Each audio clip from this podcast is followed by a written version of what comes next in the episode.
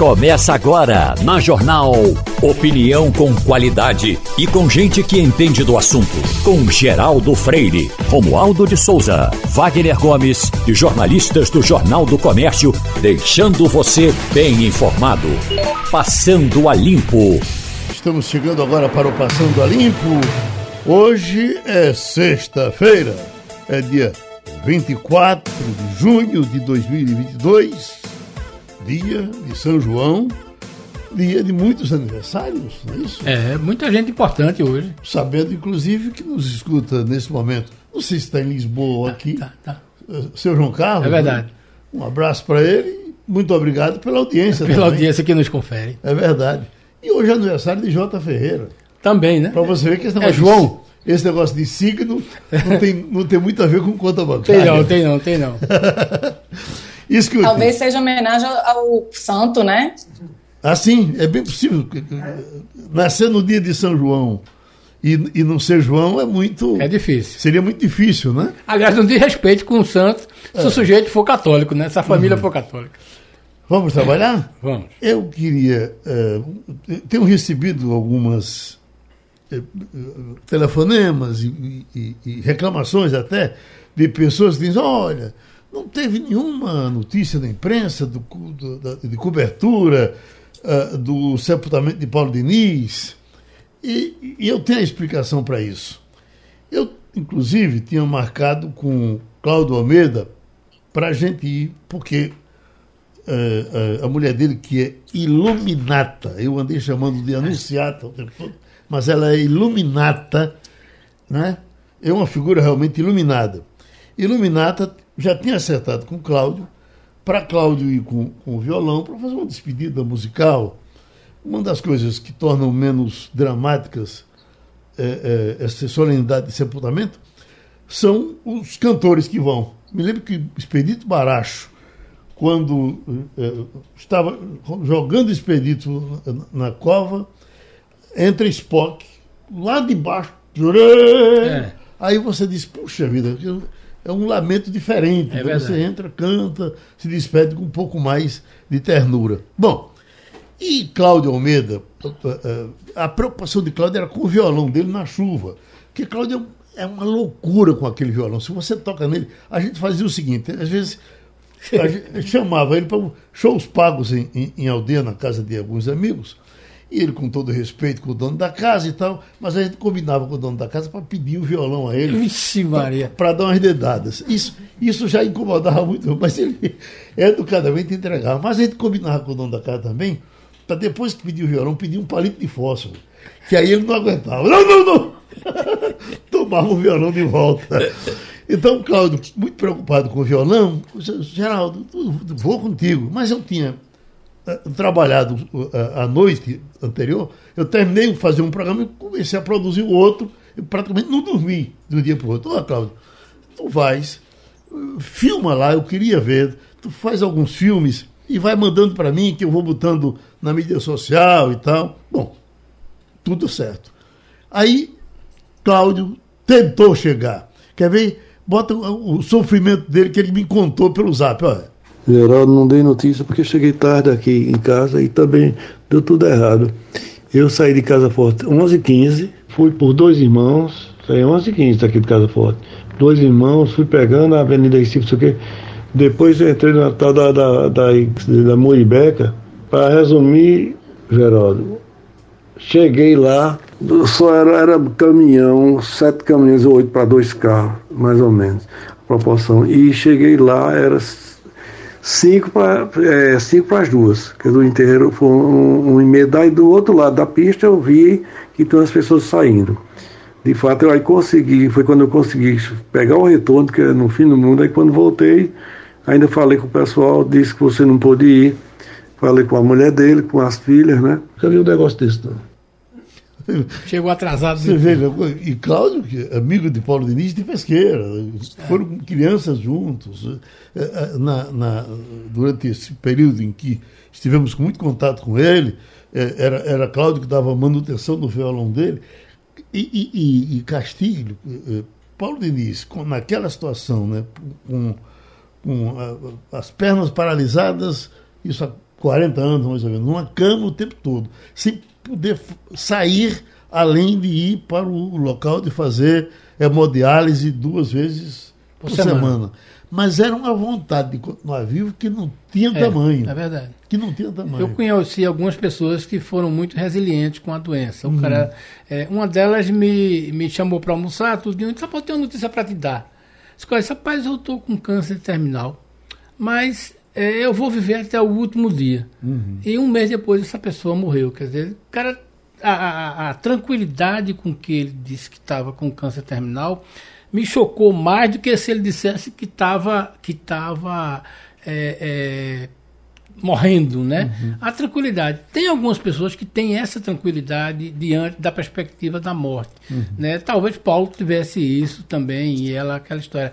E eu tenho um amigo que diz o seguinte, olha, é, eu não vou para o enterro de fulano porque a imagem que eu tenho dele é tão boa que vê-lo naquela condição vai me estragar a vida. Então eu não vou, peço desculpas, mas fico com aquela imagem. É um dia complicado, né, para uhum. todo mundo. Então sinto vocês que essa, Geraldo. essa dificuldade que teve Cláudio para chegar no, no, cemitério foi a mesma dificuldade que o resto daqui, o pessoal da imprensa é teve. Verdade. E ninguém conseguiu chegar por essa razão. Eh, eh, eu fiquei procurando informação de amigos meus de pesqueira, porque aí seria uh, uh, o cara que pegava pelo outro lado e até agora não consegui. Estou aqui pedindo pelo ar, esperando que os meus amigos de pesqueira me passem imagens que foram feitas. O Claudio disse que de alguma forma soube que alguém com violino tocou lá, uh, lá alguma coisa. Eh, já já eu te passo a palavra, Mirella, porque nós, é, conversando com o Paulo, ele dizia que o sonho dele era que a rua que, onde ele nasceu, em Pesqueira, nasceu e, e morou, ele eh, tivesse, colocasse o nome dele. Aí nós chegamos a procurar essas informações. Pesqueira está retransmitindo esse debate, vereadores, prefeito. Eh, eu então estou dando esse recado também para Pesqueira. E aí nós nos informamos com o Zé Antônio, que era amigo de, de Paulo e já foi secretário, como seria esse processo. Aí Zé Antônio disse: olha, o, o nome de rua não se bota em, em, em pessoa viva. É, no caso de pesqueira, são dois anos depois que a pessoa morre, aí é que se pode botar. Eu quero dizer que, que aí sim, eu fui a Paulo, digo a Paulo, nós não vamos matar você para botar o nome na, na rua. É, evidentemente que depois que você se for, é possível fazer mais alguma coisa. Agora, nós vamos contar com a boa vontade do Instituto Arqueológico de Pernambuco, do doutor Silvio Amorim, presidente do Instituto, e vamos fazer a homenagem na casa onde você nasceu. Fomos lá, é, botamos a placa, levamos Almidos Vivos para cantar Pingos de Amor. Foi uma solidariedade divina na rua, gravamos tudo, levamos para ele ver em, em, em Boa Viagem, onde morava. Ele assistiu tudinho ali, numa boa, depois tocou. É, pegou o violão de Cláudio, deu umas beliscadas e, e ficou muito contente com o que viu. Foi suficiente para ele ficar muito alegre. Agora, o nome da rua, minha gente de pesqueira, é Rua Farroupilha. O que, é que tem a ver Farroupilha com pesqueira? E Paulo Denis tem tudo. Lá está na casa dele, muito bem colocado, uma placa linda, sabe, muito bonita. Mas eu acho que se quiserem fazer o prolongamento e atender o pedido do, do nosso Paulo, eu acho que isso não é grande dificuldade, tá certo? Para a rua Farroupilha, que é uma rua uh, uh, paralela, ela não, não, não, não, é uma rua de muito trânsito, não é uma, uma super rua, uma rua de, de acho que uns 500 metros mais ou menos. Eu espero que Pesqueiro tenha essa sensibilidade. Mas, Mirella, você quis falar, desculpe. Não, de jeito nenhum. Eu queria trazer essa informação porque a gente divulgou é, tanto a a triste notícia né, da morte de Paulo Diniz e a gente foi atrás das informações para também divulgar para o público, muita gente mandando zap, onde é que ia ser, é, e a família pediu para a gente não divulgar o local do enterro, justamente por esse momento né, de alta de contaminação de Covid novamente, para evitar essa aglomeração e deixar algo mais restrito para os amigos mais próximos e para os familiares.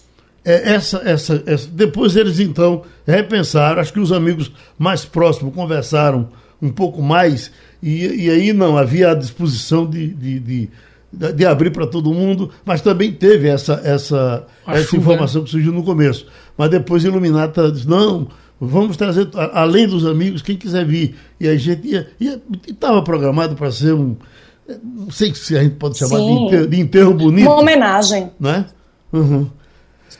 Eita, mas quando se fala de música, é, é, é, é, o nosso Romualdo tem sempre alguma coisa a dizer. Pois não, Romualdo? Geraldo, nos anos 70, final dos anos 70, início dos anos 80 aqui em Brasília, tinha um programa chamado Clube dos Namorados.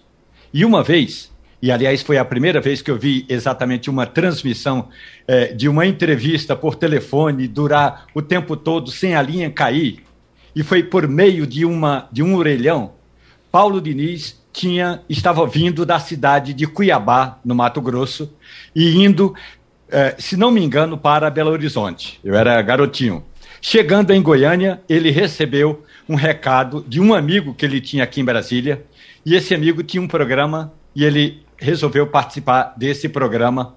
E, Geraldo, ele participou do programa Clube dos Namorados, deu uma longa entrevista, falou das histórias dele, das, das pessoas que, é, de certa forma, inspiraram algumas de suas canções, mas esse é o fato marcante do ponto de vista da música. Agora, Geraldo, do ponto de vista da conta bancária, foi o, da, da conta telefônica, foi o seguinte: o Paulo estava numa condição, num lugar em que ele não tinha como ligar para a rádio, então ligou a cobrar. Geraldo, quando veio a conta no mês seguinte, porque você se lembra, antigamente uma ligação a uhum. cobrar, meu amigo, era de derrubar qualquer empresário. E aí a, a rádio teve de fazer uma cota entre todo mundo que trabalhava na rádio para pagar aquele telefonema. Foi uma entrevista brilhante, maravilhosa e marcante. Agora, do ponto de vista da conta bancária, o Castilho sabe mais do que eu o que era uma ligação DDD a cobrar, mesmo estando em Goiânia. Você sabe, que, você sabe que, inclusive, em algumas rádios que nós trabalhávamos, tinha um cadeado no telefone. E a gente precisava do, do telefone até para pegar alguma notícia. Então, o que, é que a gente fazia? A gente dava umas pancadas ali no. no tá, tá, tá, tá, tá, tá. Botava o, o número e conseguia fazer a ligação com o, o, telefone de cadeado. Mas era uma, uma traição que a, as contas telefônicas eram fantásticas, né? É verdade. Nos livramos disso, né? Pelo menos disso, né? É, é, eu tinha, eu me lembro que quando eu coloquei um telefone fixo em casa, Aí um parente meu chegou e disse, rapaz, eu gosto de vir para sua casa aqui porque o telefone aqui é free. Eu digo, não, não é free não, porque você pode ligar. Isso não, mas é porque eu chego aqui e ligo para todos os meus parentes. Uhum. Ô, uh, Mirela, hoje é dia de São João. Quando o São João cai assim, numa sexta-feira, quer dizer, você teve a grande festa da quinta para sexta, mas essa festa continua possivelmente com a mesma intensidade. Acho que até a fogueira, em algum lugar, vai se acender hoje novamente, porque virou outra véspera, porque amanhã é sábado, né? e terá outra véspera, porque terá um domingo no dia seguinte. É assim mesmo? Exatamente, foi perfeito essa véspera de São João na quinta-feira, né? Eu que fiquei em Recife, fiquei com medo do trânsito da 232, não me aventurei, é, perdi uma das festas favoritas é, na minha opinião. Eu adoro o clima, adoro a música, adoro a comida, mas tanto Caruaru como Arco Verde, eu tive informações tanto de Caruaru, Arco Verde, a cidade bem cheia depois desses dois anos de ato, né, sem a festa, um sentimento de, de reencontros, eu acho que o sentimento é esse mesmo, de reencontro. Eu falei com Elton Ponce, que está de férias em Arco Verde de manhã, e ele me disse que todos os polos estavam cheios, mas não superlotados, dava para aproveitar bem, né? Assim, o comércio ambulante né, que Castilha, estou vendo um Castilha aí, que é muito importante também essa cadeia produtiva, né, que o São João gera, não é só festejo, mas a cadeia produtiva vendendo bem, é, seja vendendo cerveja, água, comida. Então, isso é importante. Em Caruaru, mesmo com a presença do, eh, do presidente Bolsonaro, não teve nenhum. Assim, havia muito medo de ter confusão,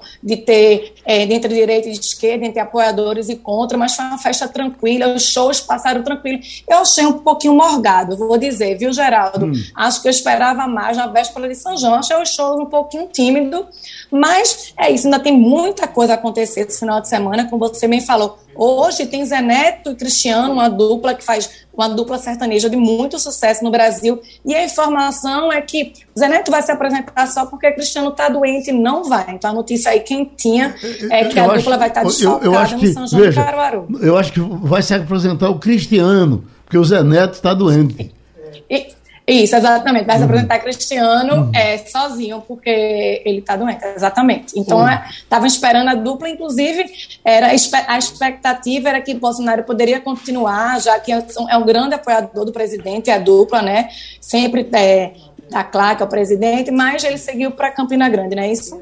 Sim. Agora, eu tenho escutado aqui uh, também muita gente falando do São João em Vitória de Santo Antão. É, na verdade, uhum. o que aconteceu foi o seguinte: parece claro, Wagner até tinha previsto isso nessa semana, quando a gente conversou sobre isso, que houve um espalhamento. Uhum. Tá entendendo? Então, por exemplo, aquela, aquela concentração que tinha todo mundo para Caruaru, Gravatar foi muito forte, Vitória teve, é, é, aquela cidade de próximo ali, João Fredo, essas outras. Então houve muito isso do espalhamento da festa. Esse Limoeiro, Limoeiro, tá entendendo? Então, lá, olha bem, então houve isso aí. Talvez em Caruaru não tivesse tido aquela pressão que tinha, exatamente por isso, porque está se espalhando isso. E outra coisa, é até porque você vai para alguns lugares, não adianta você ir para Caruaru que você não tem onde dormir. Eu vim agora, eu peguei um, um 99 e o motorista estava feliz da vida, porque ele estava em casa e apareceu uma viagem de Gravatar para Recife, uhum. né? E ele estava perto ali, aí ele disse em casa, só eu vou ali em Gravatar e volto. E foi para buscar uma, uma, corrida de 400 reais, né? Porque o cara simplesmente não tinha conseguido lugar para dormir. Uhum. Aí veio para Gravatar, não conseguiu e aí voltou para Recife. Quer dizer, o cara pagou 400 reais de Gravatar para Recife porque não tinha como se hospedar em Caruaru. Acontece muito isso, quer dizer, é aquela história. A infraestrutura estoura de um jeito que o cara tem que procurar outro lugar. Então, tem gente que está deixando de ir para Caruaru porque não tem onde pernoitar. A gente vai conversar um pouco agora com o cientista Gauss Cordeiro. O doutor Gauss Cordeiro é professor da Universidade Federal de Pernambuco, cientista na sua área, um dos 20 mais credenciados do mundo numa relação feita nos Estados Unidos. Agora, professor Gauss, eu, é, é, a primeira pergunta que eu lhe faço, o senhor é, escreve muito para a mídia social. Tem algum endereço eletrônico seu que as pessoas possam entrar para pegar as informações que o senhor passa normalmente? Sim, Geraldo. Bom dia a todos, bom dia o pessoal da sua audiência. É, meu e-mail é gauss gausscordeiro.gmail.com. Gauss. É, com dois S. Ga, com dois S, é? É. Gauss com dois S. Cordeiro. Gauss, entre, entre, entre o Cordeiro? É tudo junto, Gauss Cordeiro. Pronto, Gauss com dois S, Cordeiro. Arroba gmail.com. Arroba gmail.com. Você entrando é. aí, você vai acompanhando as informações que o doutor Gauss coloca dele e de outros e coloca do mundo todo. Agora, eu estava lendo ontem e tinha uma informação que o senhor passava, um, um, uma preocupação, não era boa informação, uma preocupação que com essa danação de mudanças de, de cepas, estamos agora na é, é, F4, né? B4. B4 é muita cepa, eu já não sei mais não. Eu só me lembro da, daquelas antigas. Pronto, então é, é, o senhor disse que corre inclusive o risco, pode correr o risco da vacina ser vencida, é isso que o senhor fala? É, veja bem, Geraldo, é importante as pessoas saberem que as mutações de qualquer vírus sempre são esperadas e ocorrem de forma aleatória. Toda vez que uma pessoa é infectada com um vírus, existe um risco, mesmo muito reduzido, de que ele possa sofrer mutação e produzir uma nova variante. Para essa variante gerada, as vacinas da Covid podem não ser tão eficazes. O que eu gostaria de salientar é o conhecimento verdadeiro só existe quando pode ser expresso em números, bem distante da política. Né? A política depende de um consenso, a ciência não. Quando a taxa de contágio, que mede a transmissibilidade do vírus, está acima de 1, a pandemia está sem controle numa região. É o que acontece no estado de Pernambuco. professor Jones Albuquerque, que para mim é quem mais entende da pandemia é, no, no, Brasil nos dias de hoje, ele me informou hoje cedo, ele acompanha todas as taxas de contágio online, as médias atualizadas é, em, em algumas cidades de Pernambuco. Em Recife, a taxa de contágio é 1,19, quer dizer, 100 pessoas transmitem o, a, o, o vírus, 100 pessoas infectadas transmitem o vírus para 119. Em Caruaru, ela é mais do que o dobro, ela é 2,53. Hum. E em Gravatar, 2,22. Nessa cidade serrana, que eu gosto muito, eu inclusive tenho casa lá, a taxa de contágio chegou a 3,5 a duas semanas, coincidindo com o feriadão do dia 16 de Corpus Christi. Então, vejam bem, se essas taxas de contágio estão muito acima de 1, o que, é que vai acontecer por conta dessa, das festas juninas que estão no interior? São pessoas também do Grande Recife. Vai infectar novas pessoas. Eu acho que o prefeito de Recife teve uma atitude sensata em cancelar o São João de Recife, por conta da catástrofe das chuvas em junho. Mas ele não deve ceder à pressão e realizá-lo em julho, quando deveremos ter um aumento de casos por conta das festas juninas no interior do estado. Uhum. Vamos para Brasília, Romualdo de Souza. Professor Gauss, muito bom dia para o senhor. É, quando a gente anda na cidade, ou aqui no Congresso Nacional, ou no Palácio do Planalto, se a gente andar de máscara hoje, nessa atual situação, é como se a gente fosse um ET, um estranho. A máscara caiu em desuso ou nessa época, principalmente agora em época junina, que a gente vê muita fumaça é, é, pelo, nos ares é, da cidade, nas regiões do entorno das cidades, a máscara deveria continuar sendo um equipamento de proteção, professor? Certamente, Romulo. O que você disse em Brasília acontece em todo o Brasil. Né? É, no meu prédio, poucas pessoas usam máscaras no, nos elevadores, né? que é ambiente fechado. Eu acho que o governo do estado cometeu um erro muito grave em abolir a obrigatoriedade das máscaras em, em recintos fechados. Isso ele fez isso em abril. Isso deve ter sido uma atitude política, né? É, muito muito é, é, errada essa atitude, né?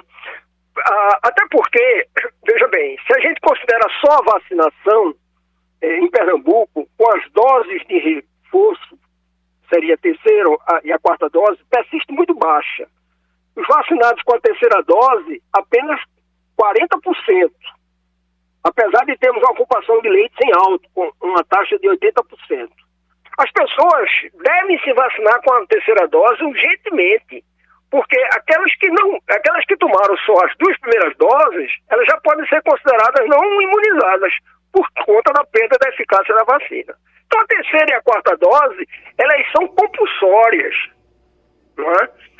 E a vacinação completa é uma condição necessária para controlar a pandemia, mas não é suficiente. Nós temos que manter as medidas não farmacológicas de combate à Covid, que é o uso de máscaras, principalmente em ambientes fechados, distanciamento e higienização. Eu digo isso aqui no programa do Geraldo Freire desde abril do ano de 2020. Uhum. Mirela Martins?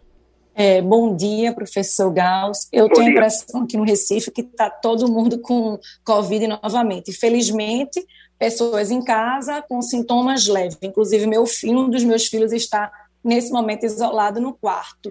É, eu gostaria de saber as estatísticas em relação à morbidade do Covid.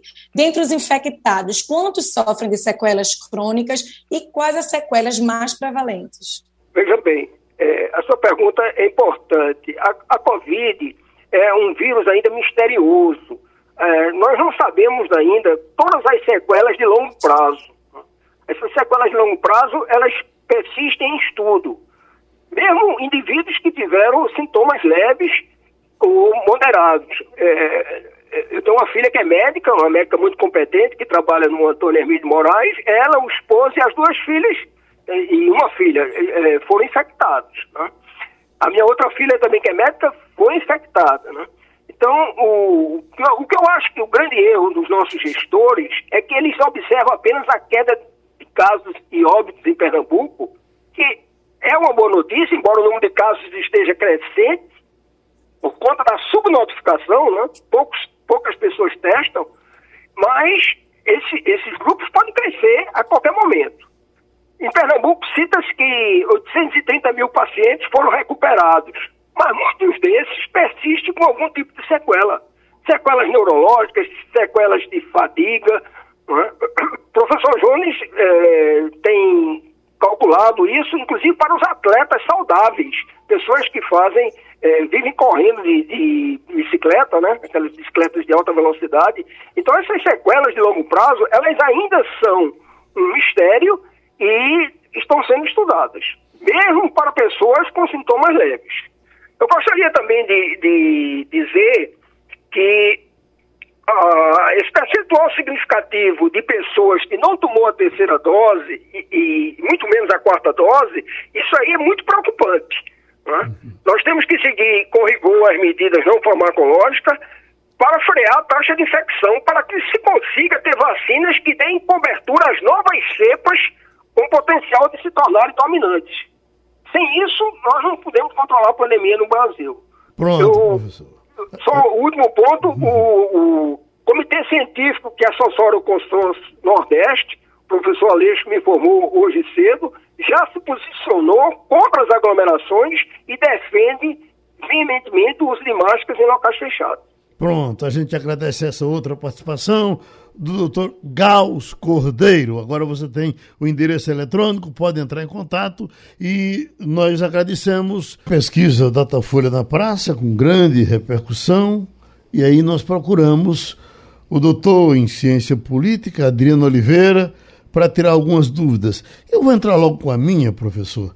Uh, eu vejo aqui, essa já é uma, uma, uma, é, este é um levantamento do Poder Data que soma todas as pesquisas e, e faz um, um, um, um ajuntamento final aqui. Ele bota. A taxa de desaprovação do governo Bolsonaro é de 52%. Aí veja, 52% desaprovam e, e, e 30% votam. Aí eu lhe pergunto, quer dizer, você tem um pessoal, um, um, percentual bem grande que, mesmo desaprovando, vota no candidato.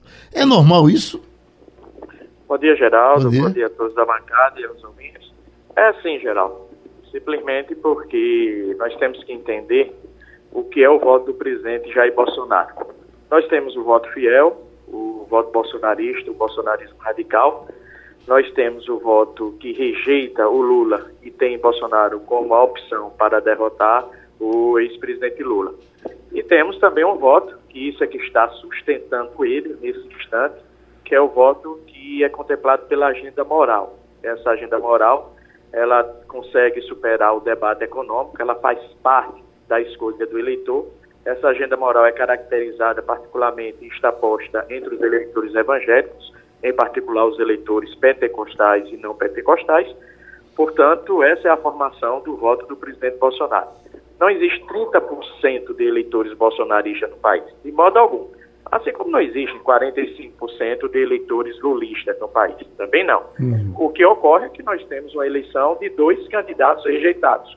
E o que essa pesquisa ela está mostrando claramente é de que se o presidente Bolsonaro não conseguir aumentar a rejeição do presidente Lula durante a campanha eleitoral, a qual foi reduzida consideravelmente, considerando a rejeição do ex-presidente Lula de 2018 até hoje, ele certamente poderá perder a eleição. O que está agora, a única chance do presidente Bolsonaro nesse instante é ter uma campanha extremamente agressiva contra o presidente Lula, para ver se essa campanha agressiva vem aumentar a rejeição do ex-presidente e, consequentemente, Bolsonaro vença, venha vencer a eleição no segundo turno. Mirela? É, bom dia, é um prazer voltar novamente a falar com o senhor. É, eu queria trazer alguns números. Nessa pesquisa estimulada, Lula parece que 47, Bolsonaro 28, Ciro com 8%, a de, depois a gente vem vários candidatos com 1%, como Simone Tebet, Pablo Massal, Vera Lúcia e outros cinco que não pontuaram. A gente, faltando quatro meses para o primeiro turno, a gente pode dizer que a gente pode ter um final é, já nas eleições, nessa primeira etapa? Olha, é, Mirela, bom dia, é um prazer também. Os dois cenários que eu tenho trabalhado fortemente desde o ano passado, eles se mantêm.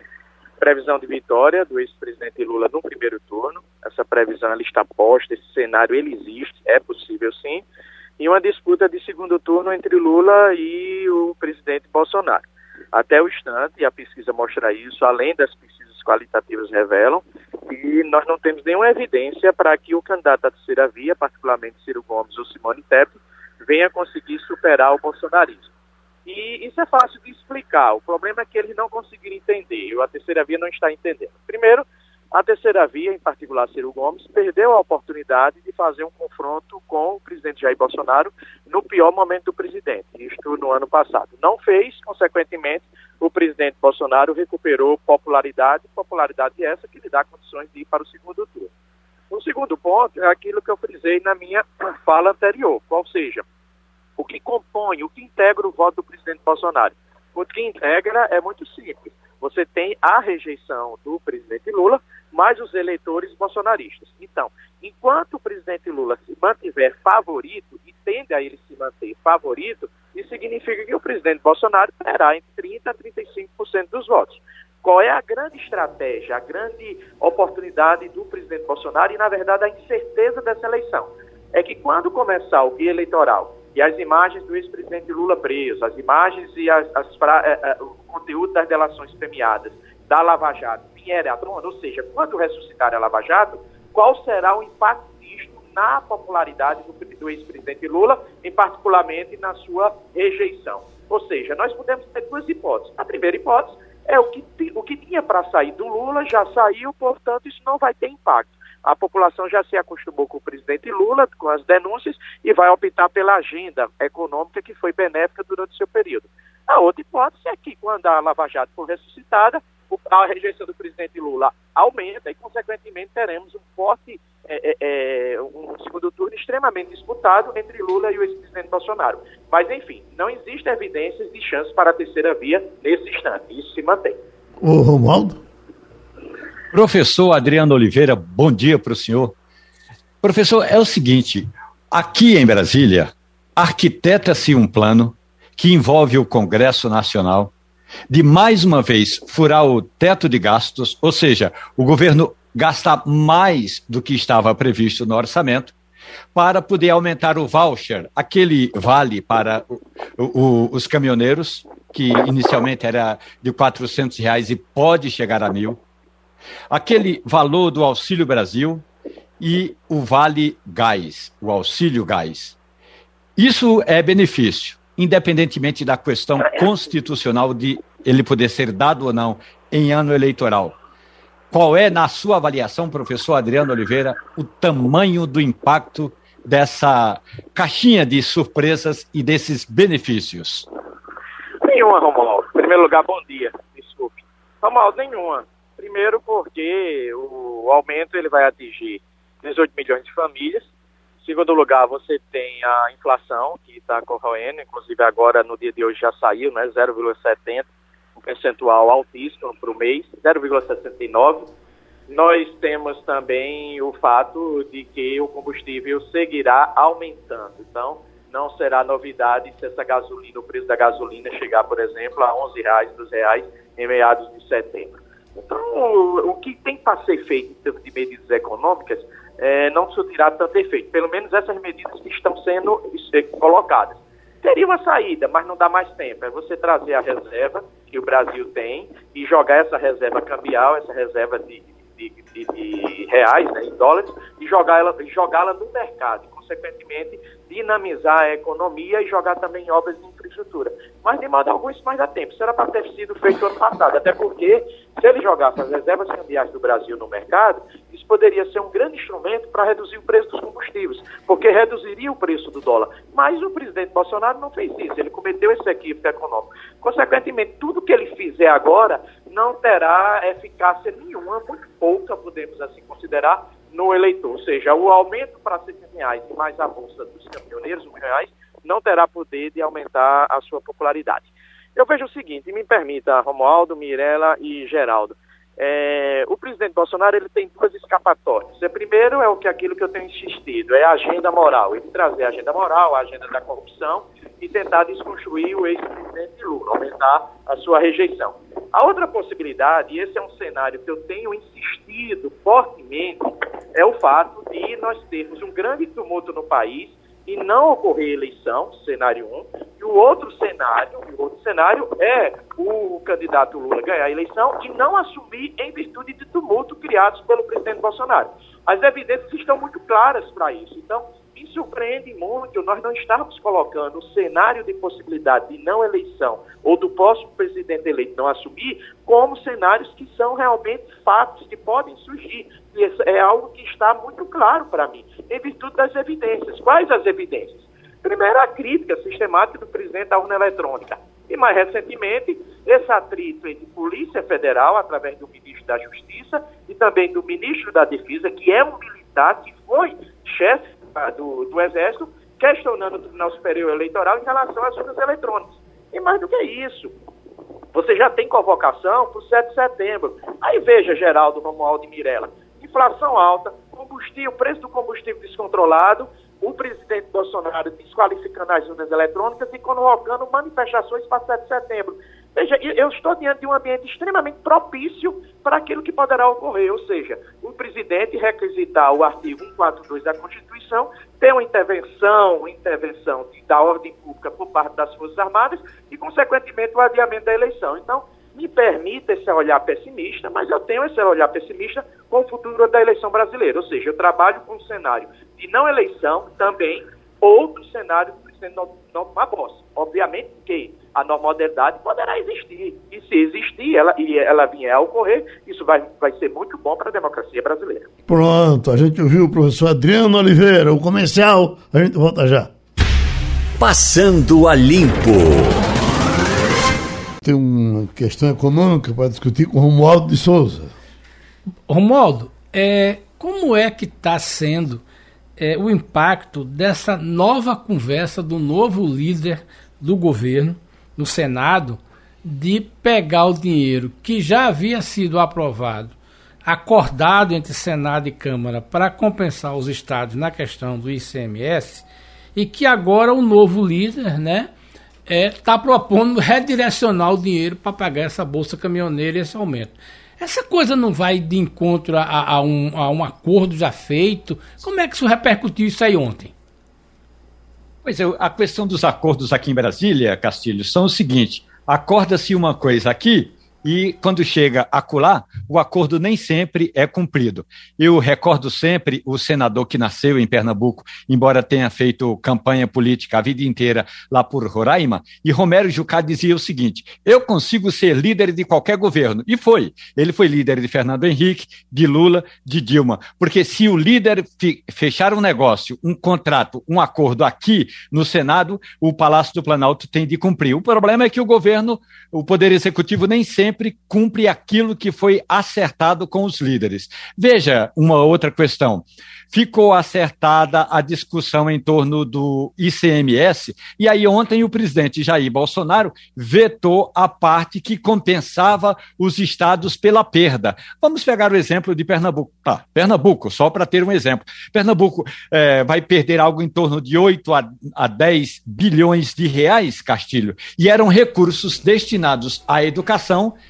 e à saúde. Portanto, essa questão de acordo aqui só vale uma parte ou só vale por alguns alguns minutos. Eu falei ontem com o senador pernambucano Fernando Bezerra Coelho, que é o, uma espécie de relator dessas questões todas. Ele disse o seguinte: olha, a gente vai conversar com o líder, vai conversar com o ministro Paulo Guedes e vai conversar com o ministro Ciro Nogueira e a gente vai ter uma resposta em breve. Fernando Bezerra Coelho está chamando uma entrevista para daqui a pouco, aí algo em torno de 11 horas. Vamos ver se ele vai trazer uma novidade. Mas por aqui, Castilho, a questão é a seguinte: feitos os acordos, nem sempre eles são cumpridos. Já vamos para Fabiola Góes, falar das coisas dos Estados Unidos e do mundo. Fabiola, Biden está, uh, estaria uh, acionando seu pessoal para ver se tirava, para ver se tira os impostos dos combustíveis. É, uh, tem alguma coisa semelhante com o que acontece aqui? Bom dia, Geraldo. Bom dia a todos. Parece sim. O Biden ele está querendo tirar 18 centavos do valor do galão nos Estados Unidos. O galão em Washington, por exemplo, chega a 5 dólares. O galão tem quase 4 litros e alguns estados, como a Califórnia, por exemplo, já está chegando a 6 dólares o galão. Então, o que, que ele está pretendendo? Ele determinou que esses impostos federais sejam retirados do valor do preço do combustível, e aí uma tentativa também, ele faz um apelo para os governadores estaduais para abrirem mão também de impostos, mais ou menos de 30 centavos o imposto por, nos estados.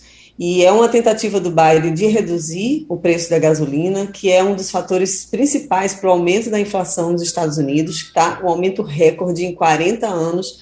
Os Estados Unidos estão vivendo um verão em que as famílias estão tendo que gastar muito mais com a energia, né, para ar-condicionado, também a gasolina, enfim, o preço dos alimentos, diesel também tem um, um, um, fator importante aí nesse, nessa composição desses preços que estão prejudicando a inflação. Então, é uma, é uma medida dura, uma medida que ele diz que não vai resolver o problema. Ele tem apontado que a guerra na Ucrânia é a grande responsável pelo aumento dos combustíveis, do, do, do preço do combustível nos, nos últimos meses. Então, ele atribui grande parte. Ele fala que mais ou menos quase 2 dólares daí, desses cinco aí que se pagam em Washington, por exemplo, seriam provocados pela guerra na Ucrânia. A gente sabe que não é realmente isso, os economistas falam que não é só isso mas ele atribui sim a guerra e aí é uma tentativa. Não vai diminuir muito, a gente não acredita que isso vai, vai impactar tanto, mas é um alívio. E aí os cofres públicos deixam de arrecadar 10 bilhões de dólares, e esses recursos seriam para a construção de pontes, de estradas nos Estados Unidos. Então a gente tem gente reclamando também, porque vai deixar de receber esse dinheiro dos impostos. Fernando Castilho? Fabiola, é, a, uma coisa que está chamando a atenção no noticiário, não só aí nos Estados Unidos, mas no mundo inteiro, é a investigação do Donald Trump. E a cada semana você tem mais uma coisa que choca né, na atitude dele. Inclusive, é, é, é essa investigação preocupa muita gente aqui no Brasil, porque é, é, é, é como se fosse um roteiro anunciado de que no Brasil possa acontecer algo semelhante. Mas a pergunta que fica é o seguinte: a partir desta comissão Donald Trump pode ser processado e em algum momento se tornar inelegível, ou é apenas uma questão para mostrar que é preciso não fazer isso de novo? Bom dia, Castilho. Sim, o resultado pode ser esse. Ele pode se tornar inelegível. Mas, para isso, a comissão do Congresso não tem esse poder de determinar. Ele teria, eles teriam que passar um relatório ao final de todas as investigações no Departamento de Justiça e eles sim tomarem alguma medida mais drástica em relação ao Donald Trump. As provas estão claríssimas. A comissão ia fazer seis audiências públicas, resolveu fazer mais, ou seja, vai se estender até julho essas audiências em que testemunhas, inclusive é, integrantes do governo mesmo, assessores do Trump, estão falando contra ele, dizendo que ele realmente pediu. É, ele pediu para o Departamento de, Estado, de Justiça, que funciona também como Advocacia Geral, Procuradoria Geral, tem outras funções que são diferentes do, do ministro da Justiça no Brasil, por exemplo. Ele diz assim: digam que a eleição foi corrompida. Então, ele de fato, ele determinou para o ministro da Justiça, o, chefe do Departamento de Justiça na época, que dissesse que a eleição estava corrompida. E o próprio chefe do departamento na época abriu uma investigação que era para comprovar que não teve fraude. Enfim, houve uma pressão muito grande em outros estados, em estados como a Geórgia, em que ele ligou para o governador para arrumar votos. Isso daí está tudo gravado. Tem declarações, de, inclusive da filha Ivanka Trump, também dizendo que do envolvimento dele nesse 6 de janeiro. Então, o, a imagem do Trump está muito desgastada. E o que a gente está vendo aqui são as primárias, né? A gente está vendo as primárias nos Estados Unidos para eleger, para trocar o Câmara e Congresso em novembro, e vários aliados do Trump já estão perdendo essas primárias. Então, realmente está impactando, essa comissão está sendo televisionada, alguns canais de televisão transmitem ao vivo, e aí realmente mancha muito a imagem dele e reforça ainda mais a participação. Então, cada audiência que acontece tem imagem forte, uma imagem diferente que a imprensa até então não tinha contato e agora está sendo tudo escancarado, tudo sendo revelado e meio que desmascarando mesmo o Trump. Pronto, Fabíola, vá pela sombra, porque nós temos que controlar a nossa agenda de comercial e de São João por aqui e terminou o Passando a Limpo. A Rádio Jornal apresentou opinião com qualidade e com gente que entende do assunto. Passando a Limpo.